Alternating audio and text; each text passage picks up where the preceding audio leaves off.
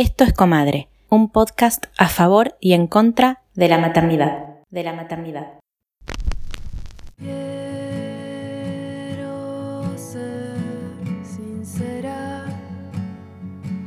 En este episodio vamos a hablar de familias ensambladas. ensambladas. Hola, soy Lucha Miranda, tengo 34 años y formo parte de una familia ensamblada. Mis papás se divorciaron cuando tenía 9 años y mi viejo se volvió a casar cuando cumplí 12. Hoy tiene tres hijos, además de mí, con quienes comparto muchísimo la vida con quienes me llevo muchísimos años y con los que aprendimos a querernos a través de nuestras diferencias. Mi familia se compone por mi vieja y su pareja, ella no volvió a tener hijos, y por papá, su mujer y mis tres hermanos. Mi familia se convirtió en ensamblada cuando yo tenía 12, a partir de que nació mi hermano, el que me sigue, que es Josué, y nada, y ahí empezaron a llegar los demás y se empezó a armar esta banda loca. Con mi padrastro y mi madrastra me encanta decirles así porque son eh, no son nada que ver a lo que es el imaginario popular de padrastro y madrastra. Eh, son dos capos con los que me llevo súper, súper bien. Siempre digo de que tuve muchísima suerte de que me tocaran dos personas como ellos y ayudan mucho a mi relación con mis papás. Eh, siempre están aportando. Creo que si ellos no existirían, no sé si me podría llevar bien con mis papás. La organización de papá y mamá a nivel crianza fue un desastre porque mi mamá es muy, muy, muy rígida, virginiana de las reglas y eso. Y mi papá es como muy bueno, vamos viendo y qué sé yo. Entonces, como le costaba muchísimo ponerse de acuerdo. Creo que con eso, con un poco de terapia, lo hubiesen podido resolver. Pero bueno, tampoco estaba tan habitado esos espacios en los 90 2000. Lo que más me gusta de formar parte de una familia ensamblada, eh, no sé, a mí me divierte muchísimo muchísimo. Creo que mm, las incorporaciones de las parejas de mi papá han sido súper enriquecedoras y creo que a lo largo de los años, ahora que mis hermanos son adultos también, estamos como, como conociéndonos desde otro lugar. Me parece divertido, me parece que alimentar las diferencias hace bien y no vernos reflejados en, en ninguna novela de Polka también nos pone orgullosos. Hola, mi nombre es Bárbara Duo, tengo 32 años y me dedico a acompañar procesos de exploración personal y creativa, especialmente con mujeres desde hace algunos años. Y además escribo y me interesa mucho el tema de la maternidad y las maternidades en general.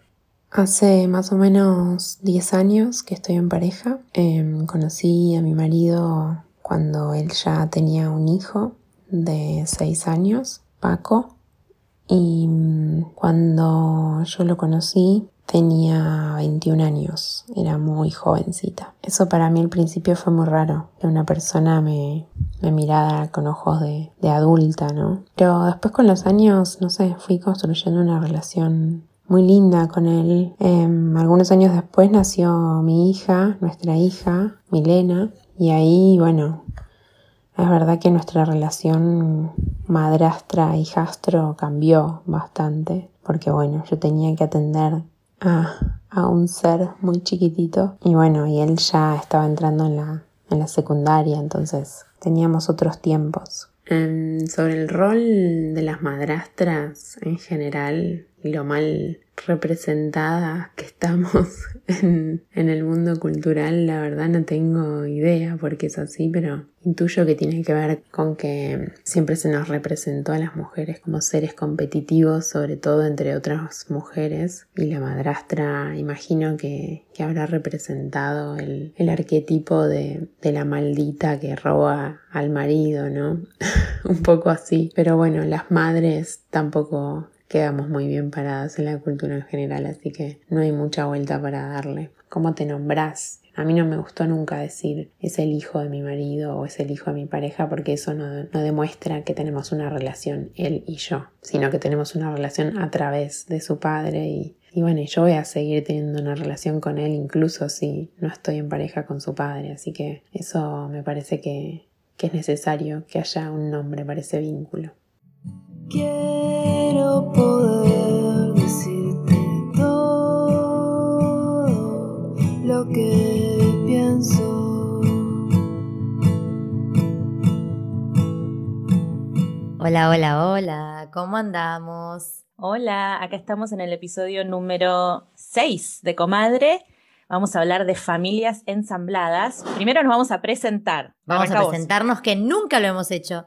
Yo soy Victoria Viola y vos. Yo soy Macarena Álvarez, pero todo el mundo me dice Maki. ¿Y, con quién estamos hoy? Hoy tenemos una invitada que vamos a dejar que se presente ella. Hola, buen, buen día, buenas tardes, buenas noches. Nunca se sabe quién nos está escuchando. Yo soy. Violeta Vázquez y estoy muy contenta de participar de este episodio con ustedes. Soy mamá, soy dula poricultora, dirijo una escuela de formación profesional en poricultura y familia. Escribí siete libros y trabajo también como terapeuta en biodecodificación rizoma. El día de Viole tiene 79 horas.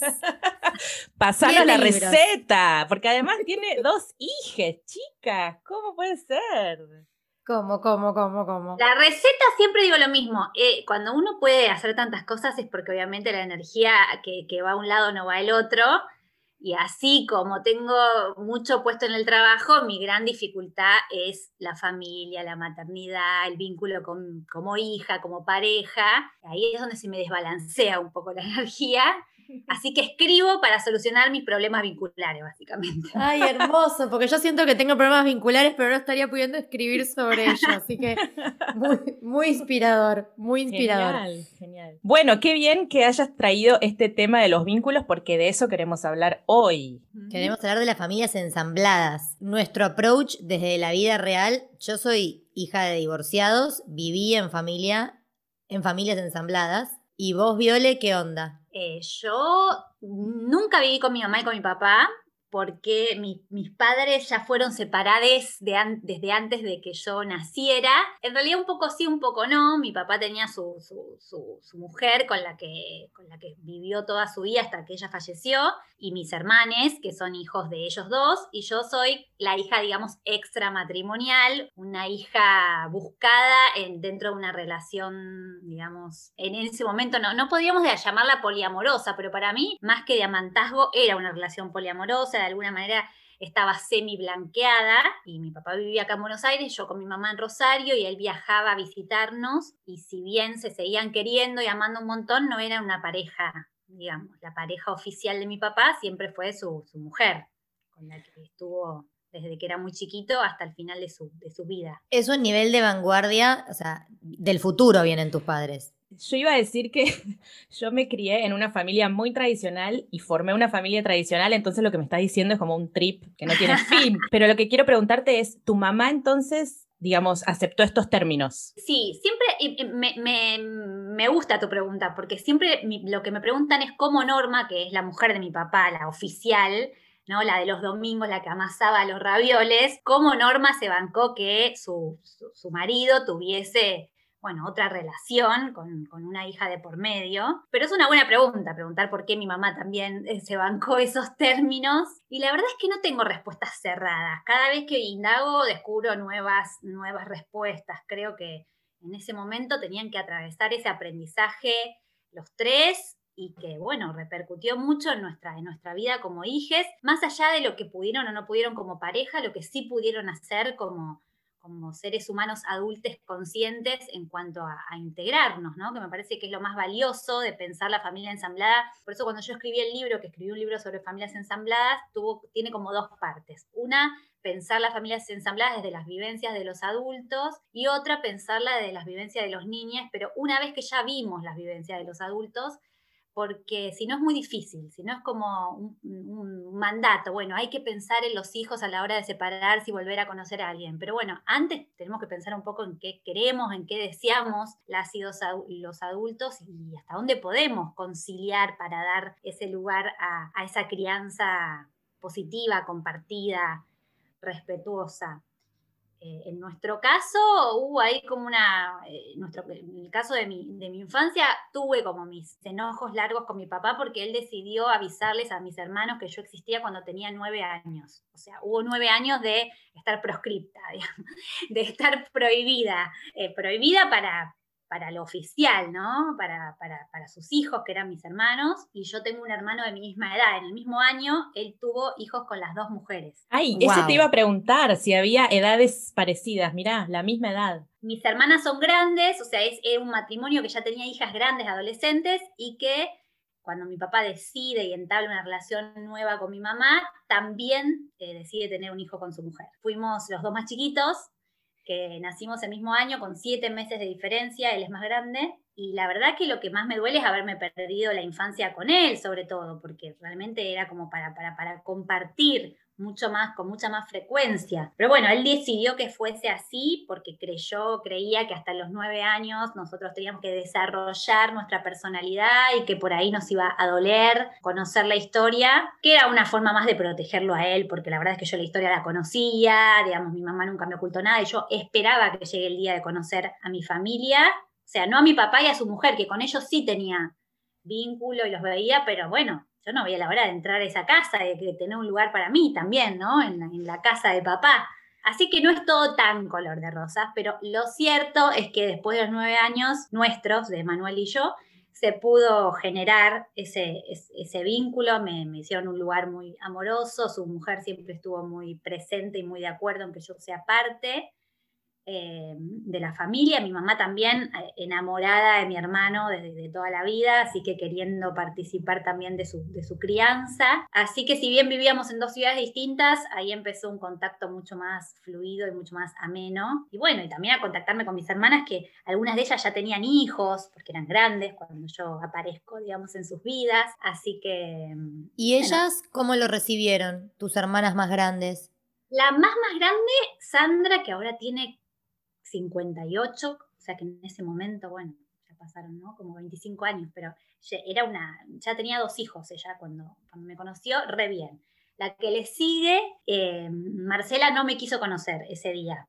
Había pactado mi papá, un, un tipo que muy fuera de la común, había pactado que las presentaciones con mis hermanos eran todas en plazas públicas de la capital, diferentes. Entonces, una tuvimos en Plaza de Mayo, otra tuvimos en la Plaza del Congreso. Con Marcela me tocaba en la Plaza del Congreso y no apareció. Estábamos mi papá, yo y su mujer, que era la que lo bancaba en todas, en todas las locuras, y estaba ahí haciéndole la segunda y, no apareció.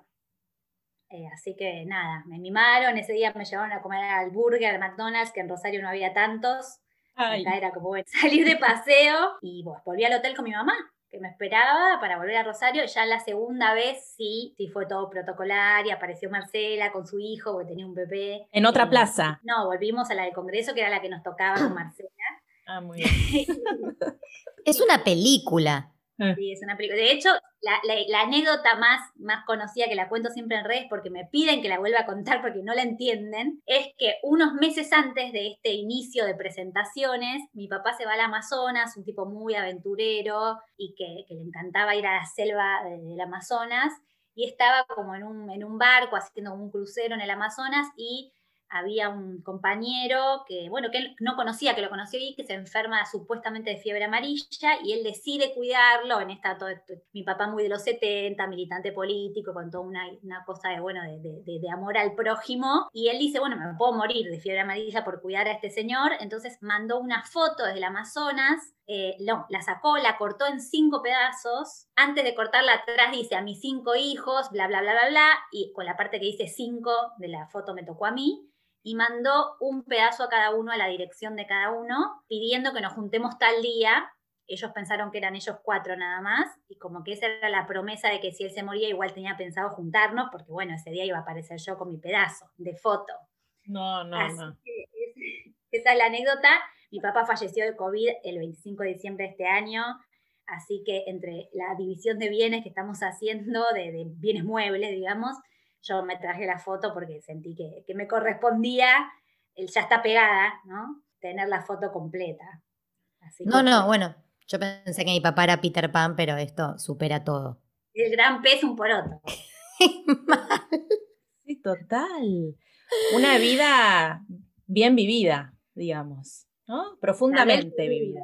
Y yendo a la práctica de como de la crianza de tu familia, porque cada familia es un planeta vos sos la vida prueba de eso. Y creo que más allá de normas establecidas de, de- de cuidado y de salud en la que todos los humanos que estamos bien acordamos. Después creo que cada uno tiene sus propias reglas con su propia familia. Yo ahí me crié como, como hija única con mi mamá, porque si bien yo a mi papá lo veía, era una visita, ¿no? Claro. Entonces, eh, o, o sí, o después de los nueve años me iba a 15 días con él, pero de todas maneras, nada, Rosario, Buenos Aires, diferencia de colegio, de, de- esquemas. Así que mi, mi crianza hasta la adolescencia fue vivir sola con mi mamá, así que me crié como hija única en una casa sin prácticamente ningún límite. eh, digamos, nada, comía lo que quería, hacía lo que quería la hora que quería. Jamás fui rebelde, por eso digo que es eh, eh, al contrario, siempre fui muy sobreadaptada y nunca, o sea, habiendo podido hacer lo que se me hubiese cantado, eh, siempre fui como muy, eh, la, la adolescencia muy contenida, muy preocupada, muy yo mamá de mi mamá, que no gaste demasiado, que no, ¿no? Como estar muy, muy adulta desde chiquita. Y eso dejó, dejó huella para los dos lados, la libertad que me dio mi madre para ser quien se me cante la ser, eh, creo que ha sido un don y un regalo enorme.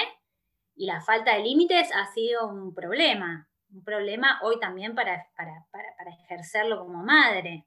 No tener como un modelo de madre así. Mi mamá súper presente, pero presente desde lo que podía, desde su propia infancia, ¿no? Súper presente. Y aparte mi vieja, una mina con un recorrido profesional como así, la, la mujer más admirada en Rosario. Yo me tuve que mudar un poco, un poco porque mi papá vivía acá y tenía que hacer la prueba de qué era ir a- de la madre hacia el padre. Me vine a los 17 a vivir sola acá.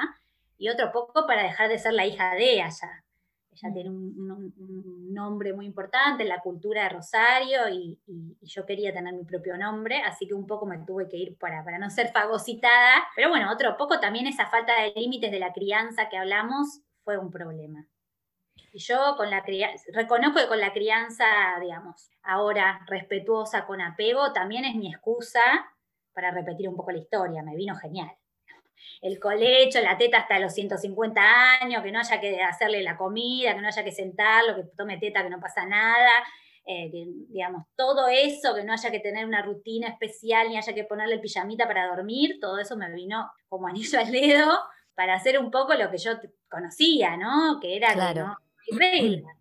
Claro, lo que mamaste. Em, Claro. Entonces, como que ella fue la que tomó las riendas de la crianza, a pesar de que había pocos límites, digamos. No es que había como pautas que ella estableció con tu papá. No, pero siempre fui muy, fue muy respetuosa de mi papá y eso sí también es algo que yo re- repito con los padres de mis hijos, porque bueno, ahora vamos a la otra parte, yo tengo dos hijos y con dos padres distintos y estoy separada de los dos. Así que eso, eso sí aprendí de ella, que es el respeto y el amor absoluto por, por, por la persona con la que trajiste un hijo al mundo. Entonces, si bien la crianza no era compartida, había una habilitación por parte de mi mamá a que yo experimentara y me relacionara como quisiera con mi papá sin jamás eh, limitar o, o- o- o tener un, un pensamiento o una frase negativa. Ella permitió esa, esa unión mía, a su familia también, cuando podría haber sentido también una, una cuestión de celos, porque bueno, ella y yo éramos como una sola cosa.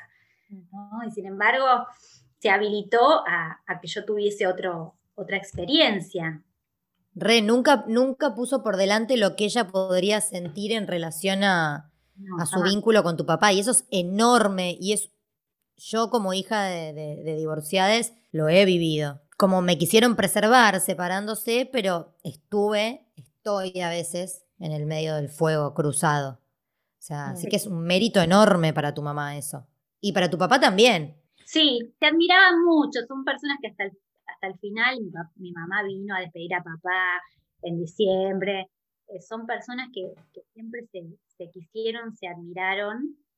Y si bien se criticaban en algunas cosas, mi papá por ahí la criticaba más a mi mamá en esto de, uy, pero vos no te lavas suficientemente los dientes, a vos no te sacan suficientemente los piojos, vení con mi mujer, con Norma, que, va, que, que te vamos a criar bien, ¿no? Entonces cuando venía lo de mi papá tenía que tomar leche que en mi casa no tomaba, tenía que pasarme el peine fino, tenía que hacer todas esas cosas que en mi casa no hacía y yo detestaba, tenía unas ganas locas de salir corriendo y volver a, a mi refugio, que era mi forma de vida, así que me escapaba al locutorio, eh, me escapaba al locutorio a llamar a mi mamá, tipo, vení a buscarme, pero no era que la estaba pasando mal, era que era otro modelo de vida, no querían que me duerma con el televisor y yo estaba acostumbrada a dormirme con el televisor prendido, así que me costó, me costó unos años de adaptación a que a que ellos como familia establecida, mi papá y Norma no entendían y no, no se adaptaban a mis necesidades como niña, sino que creían que lo que mejor me podían dar era reeducarme y devolverme con algunas pautas nuevas. Nunca lo consiguieron demasiado. En relación a tu infancia y adolescencia, ¿te trajo algún tipo de dificultad que tu familia sea diferente a lo que es la norma, la familia tipo? Si algún no, la, amigo... la, adolescencia ya no, la adolescencia ya no, y antes tampoco porque no, no tengo,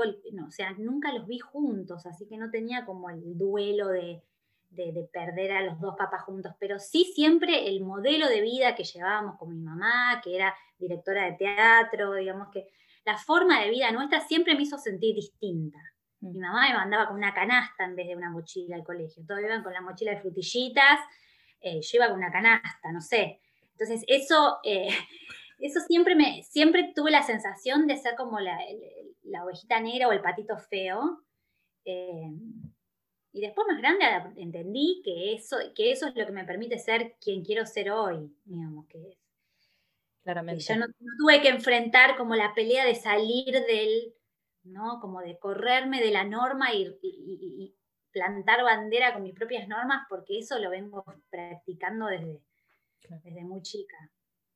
Eh, así que la rebeldía no fue una opción, fue como me, me salté la rebeldía, fue como ir a donde quiero ir, con mucho dolor también, ¿eh? Mucho foco, pero con mucho dolor y con mucho peso, pero el peso de, nada, de esto, de las inseguridades, no sé si fue tanto la cuestión de la familia ensamblada, me parece que no, más el peso de los miedos, fue una nena con muchos miedos, hipocondría, miedo a que el cuerpo se desarme, la guardia todos los días, con otras cosas, muchos mambos. Y para pasar un poco a la Violeta más adulta, digamos, Em, ¿Nos querés contar un poco cómo fue tu primera maternidad? Bueno, un poco viniendo de esta familia de origen, yo tenía como el sueño, Susanita, o sea, mi mamá, que era súper emprendedora, tenía como una recontra carrera en Rosario y yo lo que quería era lo opuesto, era, bueno, si no tengo una carrera no importa, yo quiero tener un marido, una familia, tener con quien charlar en la cena y en el almuerzo, no estar sola los domingos,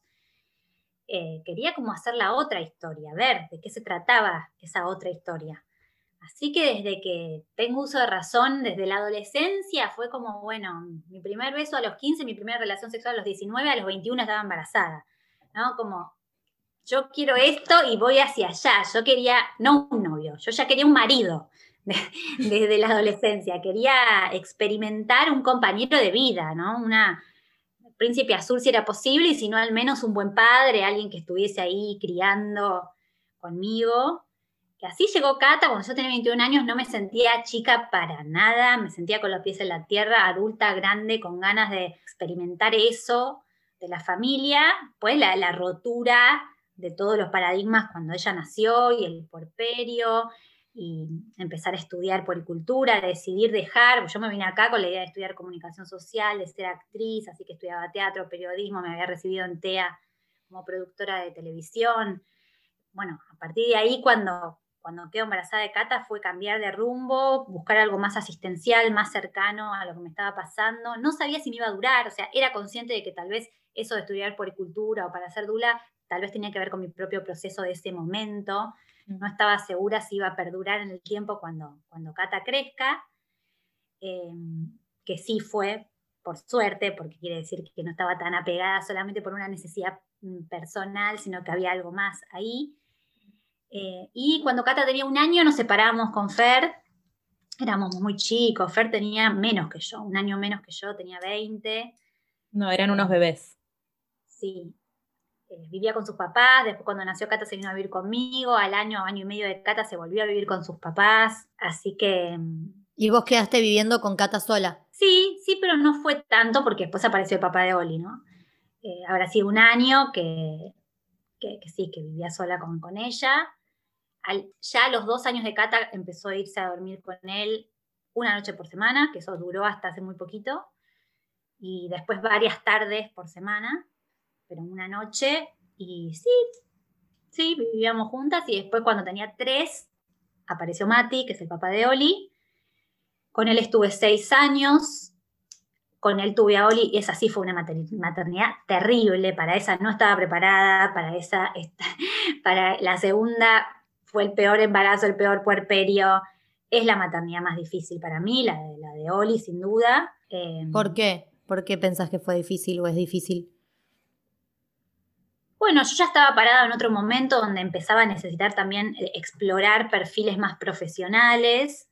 No estaba tan embarcada en el rubro de, de creerme que iba a poder la historia de Susanita. Ya estaba descreída de esa historia. Sin embargo, algo como inconsciente interno me llevaba a querer como me lleva, a querer volver a esa escena todo el tiempo, ¿no? A bueno, probemos otra vez con otro, pero probemos otra vez la familia.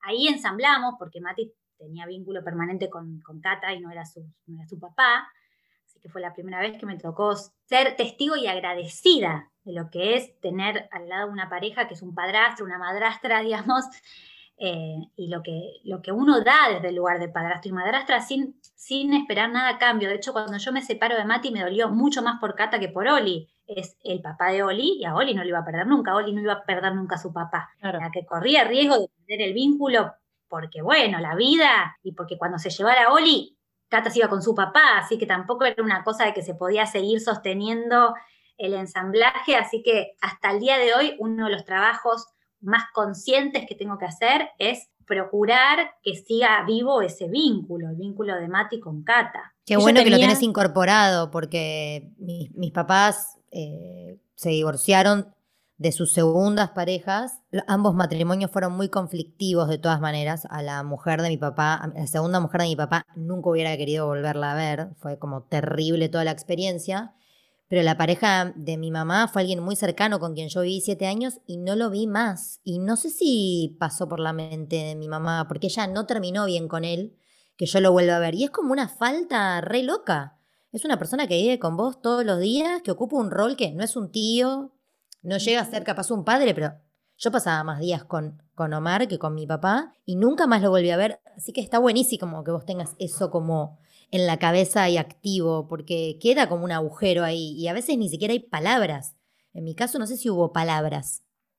Totalmente, sí. Es una de las cosas más interesantes de pensar la familia ensamblada, que tenemos el derecho, la verdad, el derecho de, no ser juzgados los adultos y hacer y deshacer las veces que necesitemos parejas.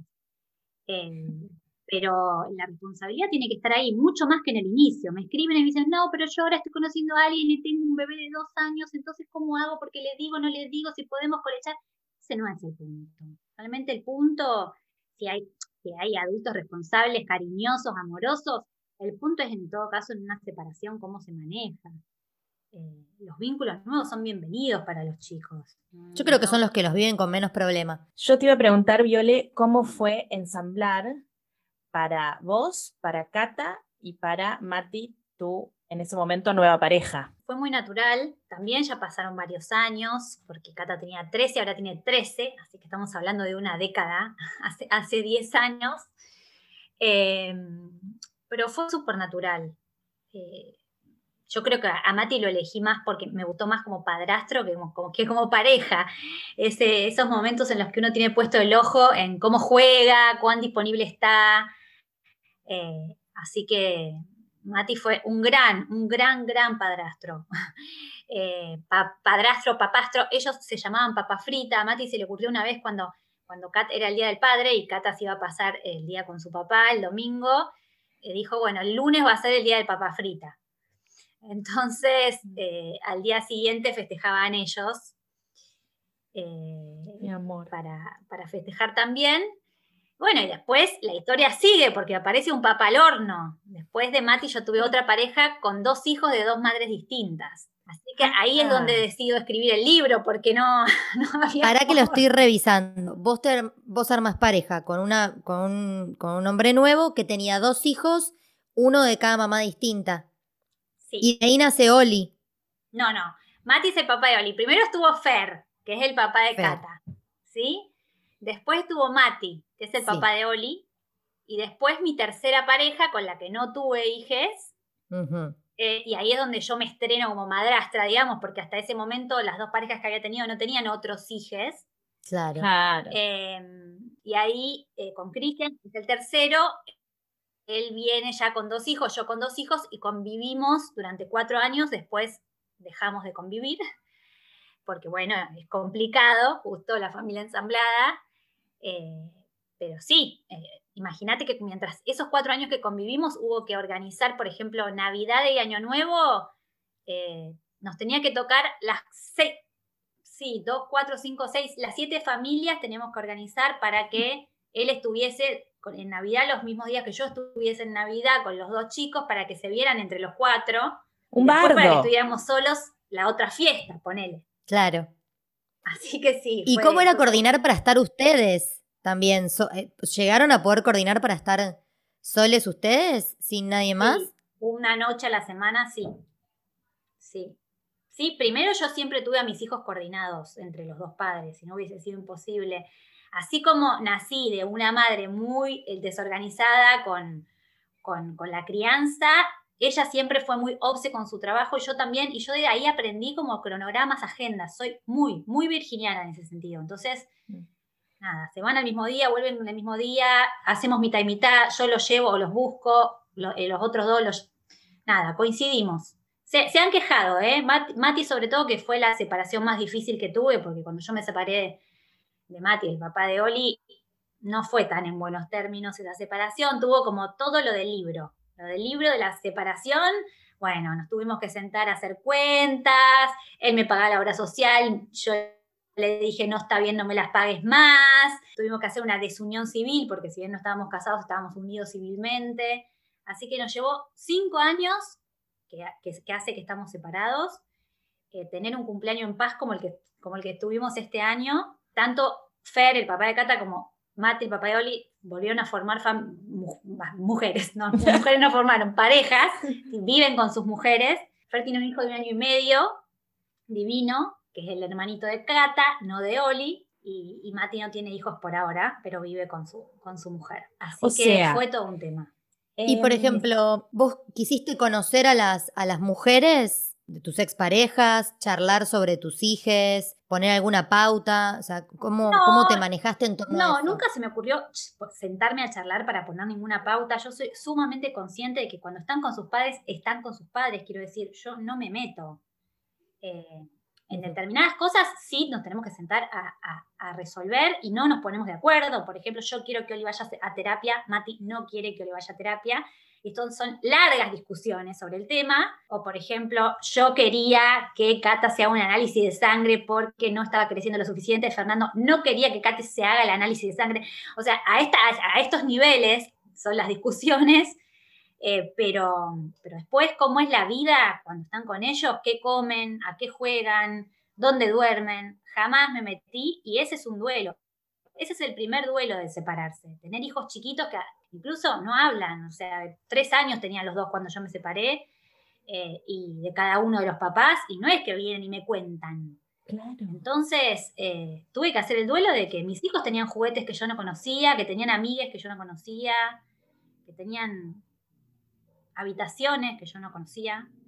Pero, Pero- sí con las mujeres con las que ellos conviven. A ellas sí las conociste, por más de que no hayan mí no, pautado cosas. Sí, sí.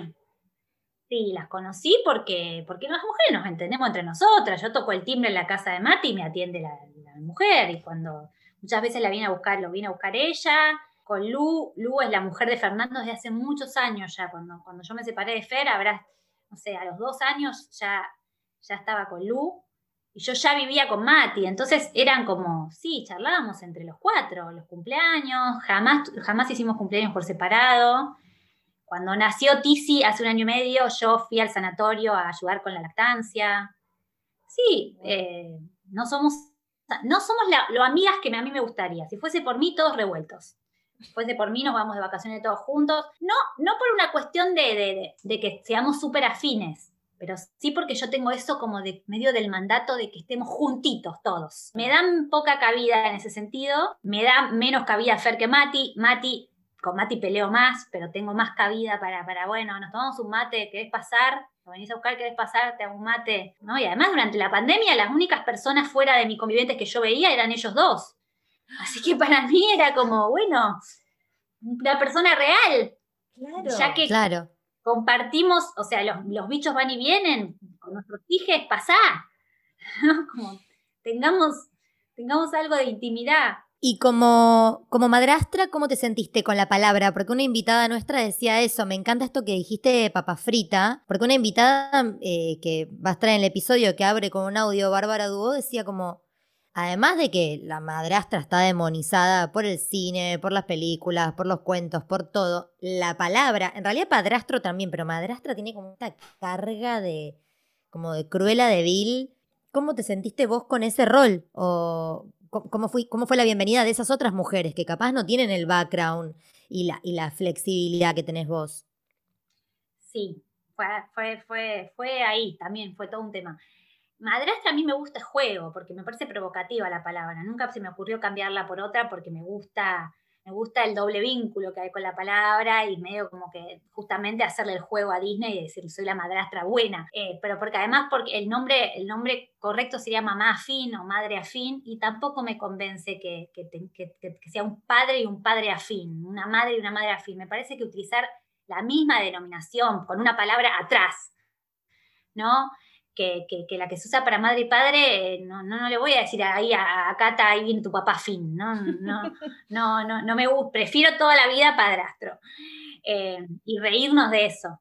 Y cuando, cuando, a mí, cuando yo lo conocí a Cristian, él ya tenía su hija de 11 años y ahí fue más difícil el vínculo, porque yo soy, estoy mucho más acostumbrada a vincularme con bebés. En mi trabajo es algo que conozco, sé lo que es un bebé, un niño pequeño. Ahora, un niño más grande no tengo tanta experiencia ni tanto feeling. Costó un poco más, pero ella es un amor y, tampoco la hizo difícil. Y después, si quieren más novela, el otro hijo de Cristian, nos enteramos que la mujer, o sea, la mamá estaba embarazada después de que nosotros empezamos la relación. O sea que nació cuando ya estábamos juntos, también lo fui a aprender a la teta y después hubo un quilombo legal terrible donde la mamá no lo dejó ver, pagamos abogados, hicimos una revinculación de un año en una plaza los domingos, dos horas, eh, la madre nos seguía para todos lados para ver si nos robábamos al bebé o no, y ahí hice un rol mucho más maternal, eh, realmente no había diferencia entre ese bebé y mis hijas cuando estaba acá viviendo conmigo, porque eh, era,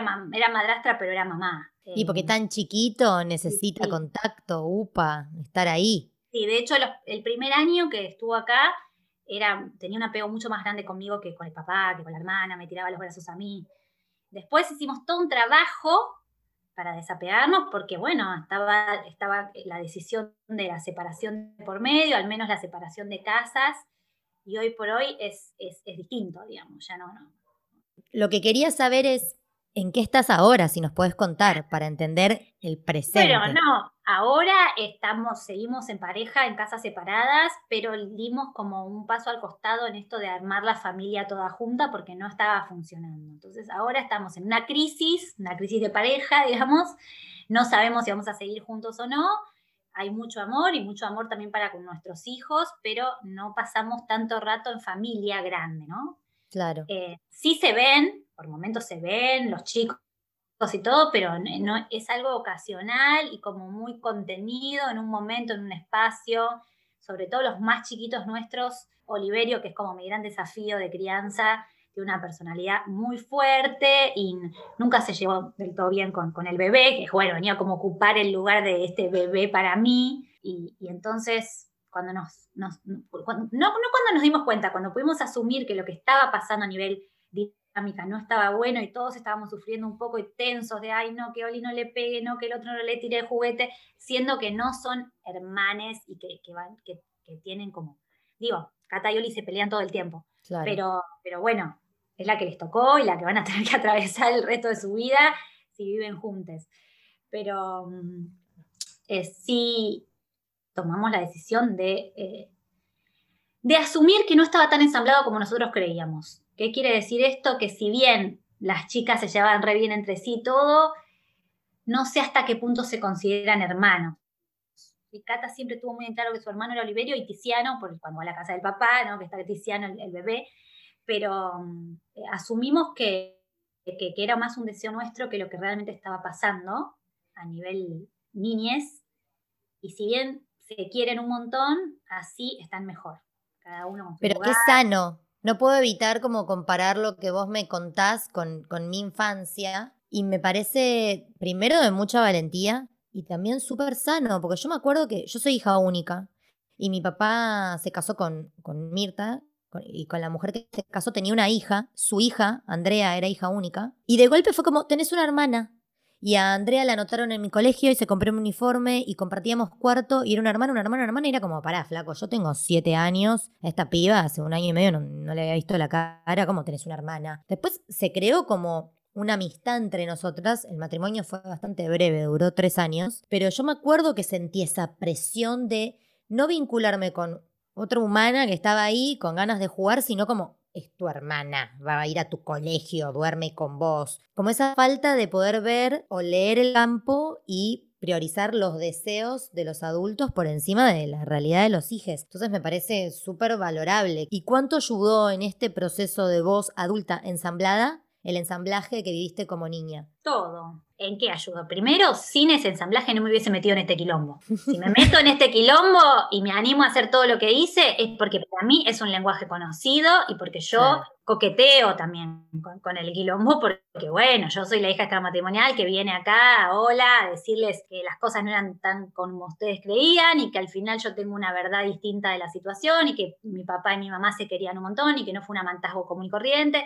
Y en ese venir como a defender mi verdad, eh, sé que, que en mis ensamblajes posteriores hay mucho de eso también, ¿no? Como de, bueno, vamos a embanderarnos en darle lugar a lo que no se ve, ¿no? A lo invisible, a este vínculo de un padrastro con una hijastra que ya no son tal, eh, ¿no? Como tengo como una tendencia a mostrar el lado B de las situaciones como parte de mi trauma original, ¿no? Entonces tiene que ver con eso, pero lo, lo, lo bueno que se pudo hacer con todo esto, porque lo malo también se hizo y nos llevó cuatro años darnos cuenta que no teníamos que desensamblar, porque al principio no se puede, que es lo que yo hablo en el libro al principio, tampoco nos exijamos las madres y los padres como hoy, bueno, ahora nos separamos en re buenos términos y los chicos vamos a recontra priorizar porque los amamos tanto a las necesidades de nuestros hijos, nadie hace eso, o sea, no existe.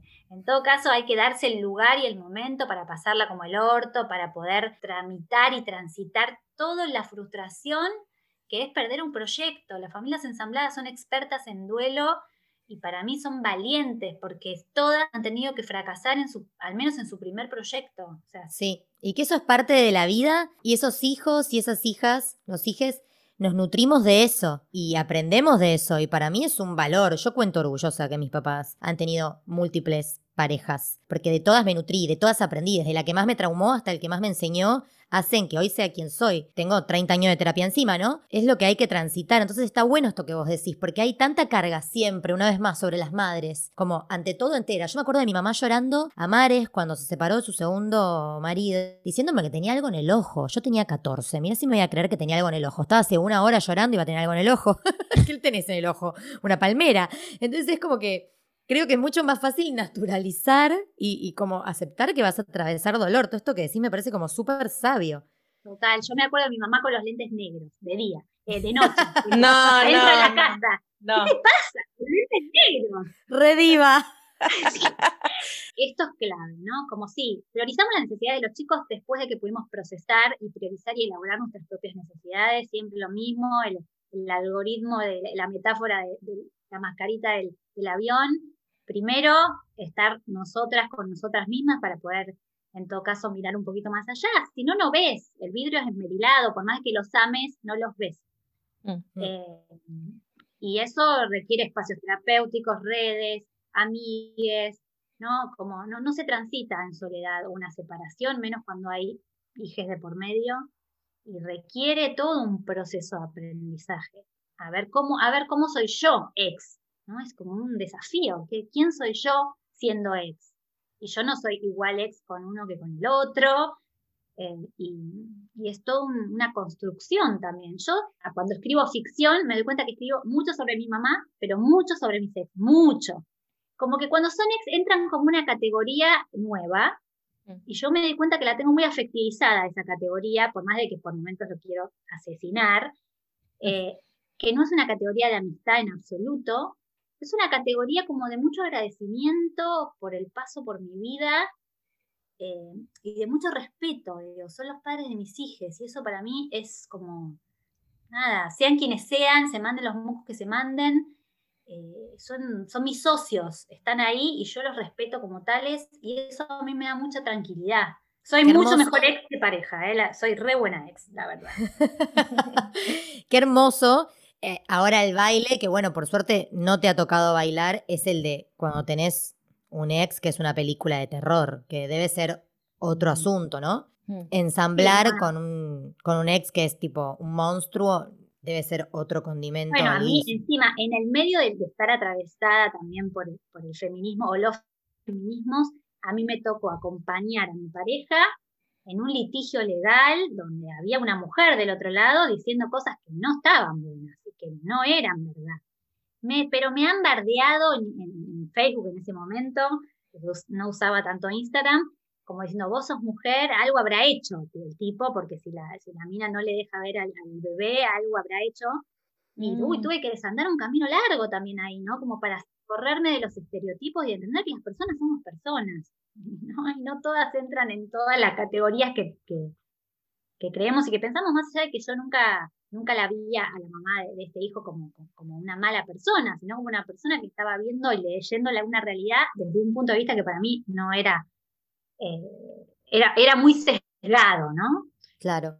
Pero, pero sí, no es fácil. Me han tocado buenos ex con peleitas bastantes, ¿eh? Las he tenido y a veces es remar en dulce de leche. Iba a decir que qué clave haber tenido la escritura como aliada, ¿no? Porque siento que debes haber canalizado mucho por ahí. No es menor haber tenido ese, esa posibilidad, Bueno. ¿no? Y si querés contanos un poco tu trabajo como escritora de el Sí, libro yo la escritura no la transo. ¿Sabés qué diste? Yo creo que diste en el punto, porque me da un poquito de culpa igual.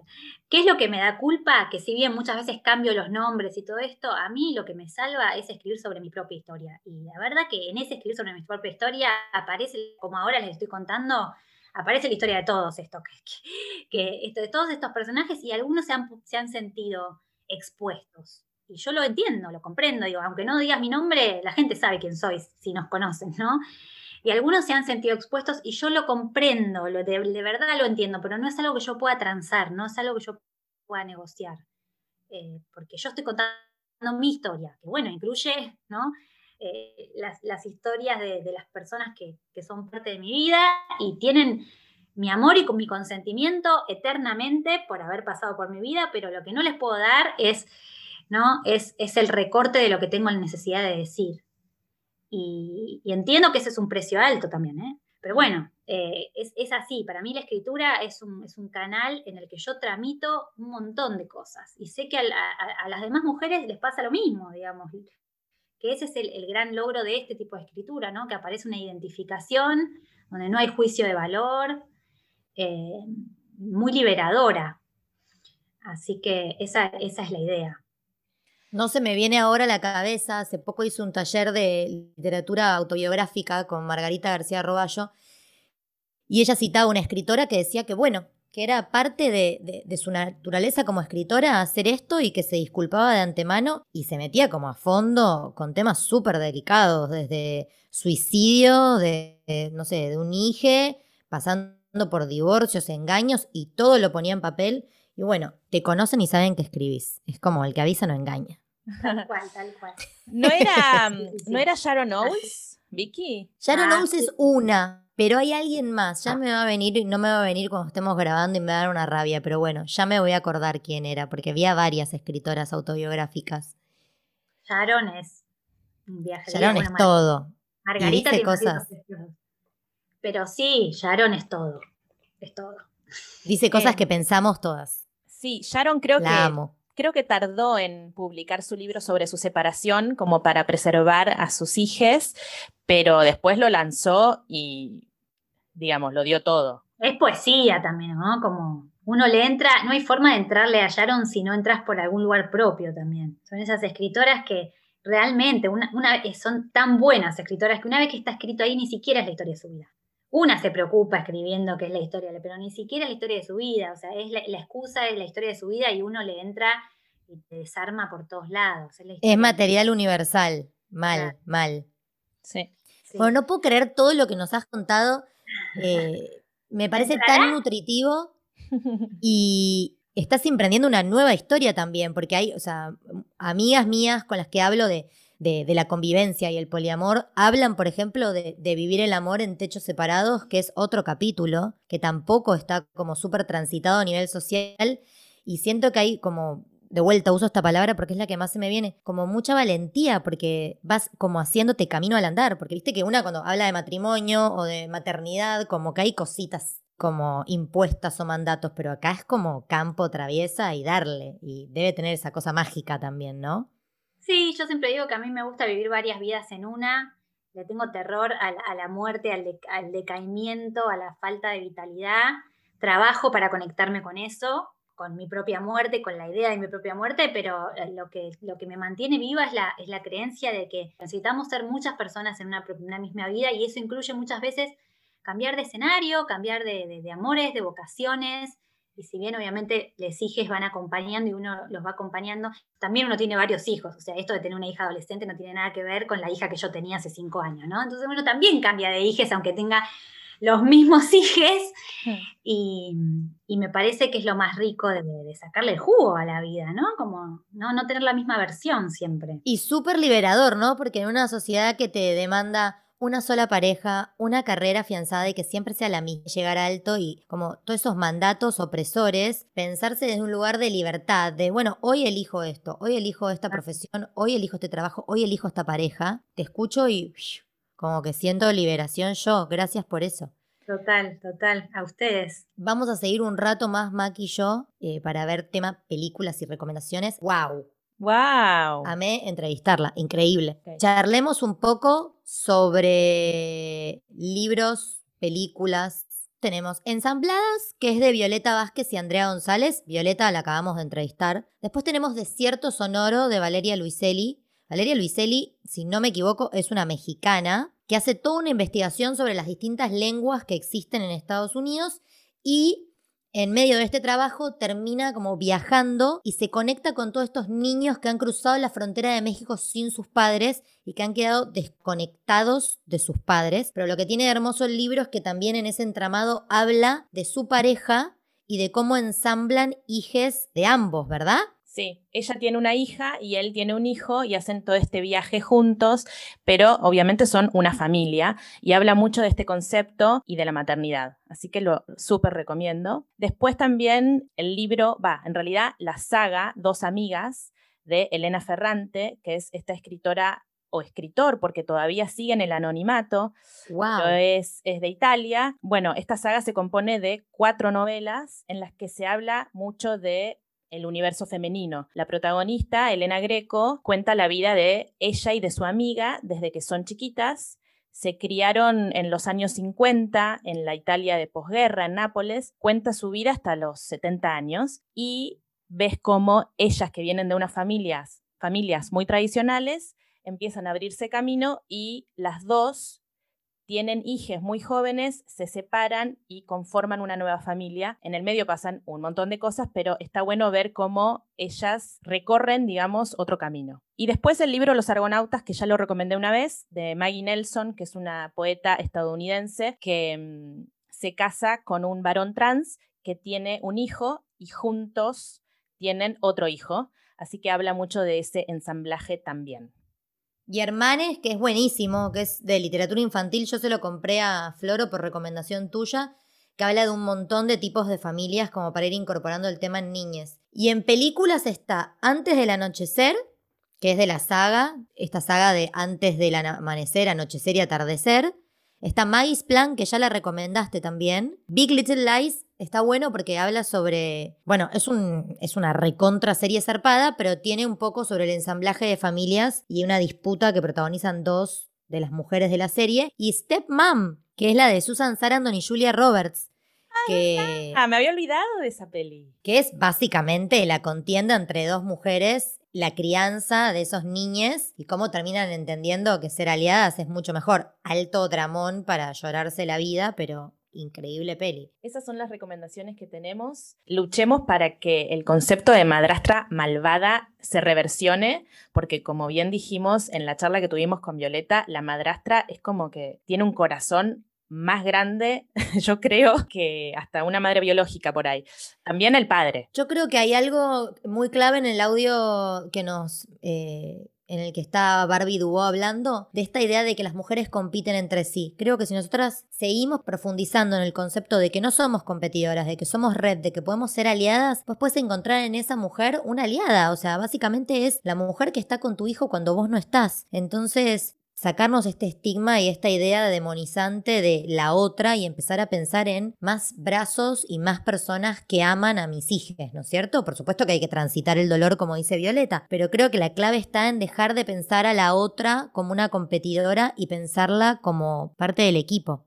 Sí, y dejar de pensar en familias tipo, ¿no? Porque ya sabemos que no, no tiene por qué estar conformada una familia por un padre, una madre e hijos de ellos, sino que hay múltiples eh, modelos. Es que partamos de la base eh, que, según mi tía, que es mediadora, abogada civil, siete de cada diez matrimonios se divorcian, con la cual la familia tipo es de la época de Mad Men, o sea, se quedó en los años 60. La familia tipo hoy es más común que esté divorciada que no. Y de ahí, bueno, gender fluid, distintos géneros y distintas formas de amar, como hay que abrirse a eso. Bueno, amiga, gracias, qué hermoso capítulo, cuánto aprendimos, ¿no? ¿Cuánto aprendimos? Y espero que les guste a todos. Bueno, Adiós, te quiero. te quiero, chao, Beso. chao. Quiero ser sincera. Si te gustó este episodio, podés colaborar a su producción invitándonos un cafecito. Cafecito es una plataforma de financiamiento colectivo. Podés encontrar el link en nuestra bio de Instagram, arroba comadrepodcast.